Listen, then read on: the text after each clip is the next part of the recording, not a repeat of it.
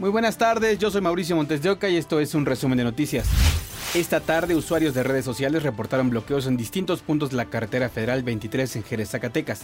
Los responsables serían integrantes del grupo organizado que dejaron varios vehículos incendiados en esta carretera que recorre Durango, Nayarit, Zacatecas y Jalisco. El municipio de Jerez es una disputada entre miembros del cártel Jalisco Nueva Generación de Sinaloa y del Golfo.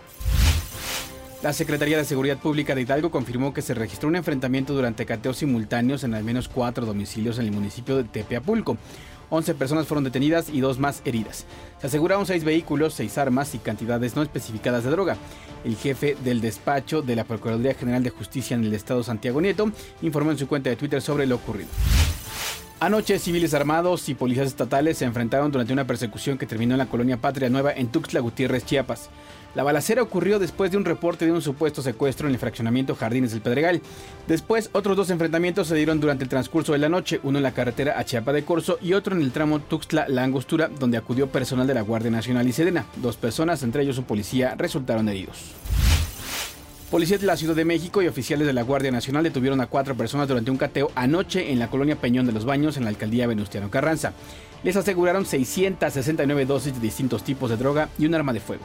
Los oficiales fueron agredidos con piedras y botellas. Momentos después se escucharon varias detonaciones que hicieron que los vecinos se resguardaran, dejando a tres personas lesionadas. El domicilio fue sellado y quedó bajo resguardo policial. Autoridades investigan quién realizó los disparos. Fernanda Cayetana, de 13 años, se presentó a trabajar como lavadora de trastes de un taquero en julio del año pasado. Luego desapareció. Esta semana la esposa de su patrón se entregó a las autoridades. Esta es la historia. Angélica B., esposa de Marcos Antonio Kawich Adrián, el taquero, se entregó a las autoridades de la Fiscalía General de Quintana Roo de manera voluntaria. Esta mujer está relacionada con la desaparición de Fernanda Cayetana, en la zona continental de Isla Mujeres. Bueno, sí, efectivamente el día de hoy se presenta de manera voluntaria esta persona, quien contaba con una orden de aprehensión. Entonces se da cumplimiento al mandamiento judicial, se avisa al juez de control y vamos a tener una audiencia de, de cumplimiento de orden de aprehensión y posteriormente una audiencia de imputación Horas antes de que se entregara, se anunció una recompensa de un millón de pesos para quien aportara datos e información que ayuden a su localización. Marcos Kawich, principal sospechoso de la desaparición del adolescente, fue detenido en Chiapas en noviembre pasado y trasladado al Cerezo de Cancún. Cabe señalar que el 17 de mayo, la Fiscalía General del Estado informó que hay una recompensa de un millón y medio de pesos para quien dé información eficaz y verídica que permita dar con el paradero de la menor, Fernanda Cayetana Canul Blanco. Se están haciendo búsquedas individualizadas y generalizadas para conocer su paradero, se ha ofrecido una recompensa para quien aporte datos respecto a su localización. Eh, seguimos con una persona procesada, ahora ya serán dos las que vamos a tener vinculadas al proceso y eh, pues seguiremos avanzando, tenemos que localizar a Fernanda. La mamá de Fernanda Cayetana, la señora Daisy Canul Blanco, pide a la ciudadanía que ayuden a encontrar a su hija. Quien sea que viera a mi hija, en realidad yo les pido que sean empáticos con nosotros, como siempre lo ha sido la gente que está siguiendo mi página, que está siguiendo el Face, que les siga a ustedes en televisión. Entonces, pues yo les pido a ellos que sigan compartiendo hasta que den con Fernanda Cayetana, pero que me sigan apoyando. Necesito localizar a mi hija. Fue el 21 de julio de 2022, hace más de 10 meses, cuando se le vio por última vez a Fernanda Cayetana, cuando fue a la casa de Marcos Antonio Gawich Adrián a trabajar lavando trastes. Con edición de Gerardo Rocas, Marisol Pech, Fuerza Informativa Azteca. Un juez de control vinculó a proceso por el delito de feminicidio a José Luis N. por el asesinato de la estudiante Elvia Lucía Vázquez. El juez acreditó que el delito fue cometido por cuestiones de género por el grado de confianza que tenía el sujeto con la víctima. Elvia era empleada en el supuesto despacho jurídico en la colonia Guadalupeín. El juez dio tres meses para el cierre de la investigación complementaria, por lo que José Luis continuará en el reclusorio sur. En las últimas 24 horas, el volcán Popocatépetl tuvo 10 exhalaciones con vapor de agua, gas y ceniza, así como 1066 minutos de tremor, expulsión de material incandescente a corta distancia y dos explosiones. El Centro Nacional de Prevención de Desastres reitera que el semáforo de alerta volcánica se encuentra en amarillo fase 3. Protección Civil identificó los municipios y localidades que están en riesgo en el Estado de México por la actividad volcánica del Popocatépetl. Partir de información contenida en el Atlas de Riesgos del Estado de México y en coordinación con el área científica del Centro Nacional de Prevención de Desastres, la Coordinación General de Protección Civil del Estado de México informó que se identificaron las zonas de alto, mediano y bajo riesgo, con lo cual se permitió establecer las comunidades expuestas al riesgo volcánico de nueve municipios ubicados en la zona de influencia del volcán Popocatépetl, Cinco de estos municipios tienen comunidades con mayor riesgo, siendo del municipio de Amecameca cuatro las localidades de alto riesgo. En cuanto a Tlautla, son siete localidades, en Ecatzingo, cuatro, en Ozumba, cuatro y en Tepetlixpa, dos localidades. De acuerdo con el Plan Operativo Popocatépetl 2018, emitido por el Gobierno del Estado de México a través de su portal de Internet, el total de población a evacuar por alto riesgo hasta el 2018 es de 71.464 personas.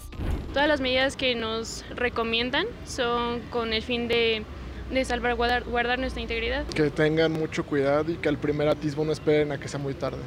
Recientemente, Protección Civil ha informado que el semáforo de la alerta volcánica se encuentra en amarillo fase 3, por lo que ante la caída de ceniza volcánica, sugieren de ser posible permanecer dentro de casa, no realizar ejercicio al aire libre y evitar que niñas, niños y adultos mayores estén en contacto con la ceniza. Diana Solórzano, Fuerza Informativa Azteca. Ocurrió un incendio en la refinería Lázaro Cárdenas en Minatitlán, Veracruz. Hola, se ve horrible, horrible, horrible. Este fuerte incendio se registró en la planta U100 de la refinería Minatitlán al sur de Veracruz. La columna de humo y el fuego movilizó a los cuerpos de emergencia de la región durante la noche del 23 de mayo. En el U100, o sea, en esa parte de aquí, que está hacia espaldas mías, este, fue el la zona. Comentan que sí se escuchó el, un estruendo, o sea, pero este, de ahí pues ya se derivó lo que es este pues el incendio. Y hemos estado al pendiente precisamente por si es necesario pues hacer una evacuación o algo por el estilo, pero no, afortunadamente no. De acuerdo con el reporte preliminar de fuentes internas de Pemex, al menos cuatro trabajadores resultaron lesionados, tres de ellos con quemaduras y uno policontundido, mismos que fueron trasladados de inmediato al hospital.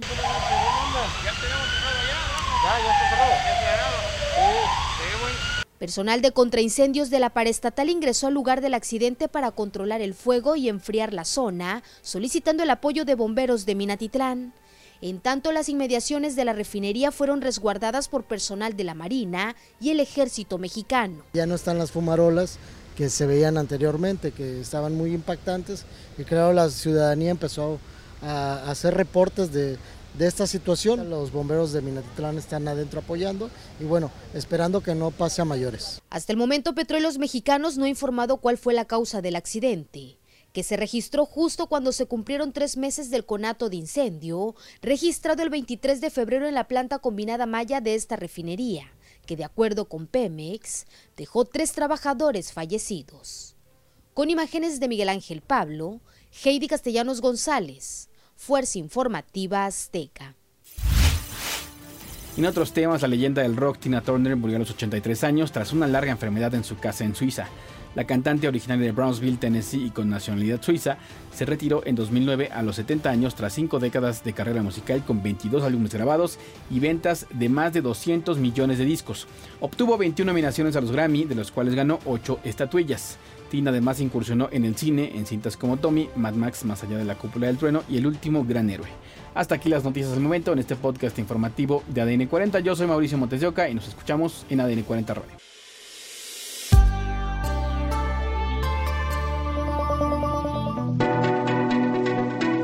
Este podcast es presentado por VAS, la super app que te ofrece muchas y nuevas formas de pagar todo lo que quieras con tu celular Olvídate de las filas y dedícate a lo que más te gusta. ver tele en vivo, películas, escuchar música, podcast y estar siempre enterado de las noticias más importantes. Todo en un mismo lugar. VAS, la super app, con todo.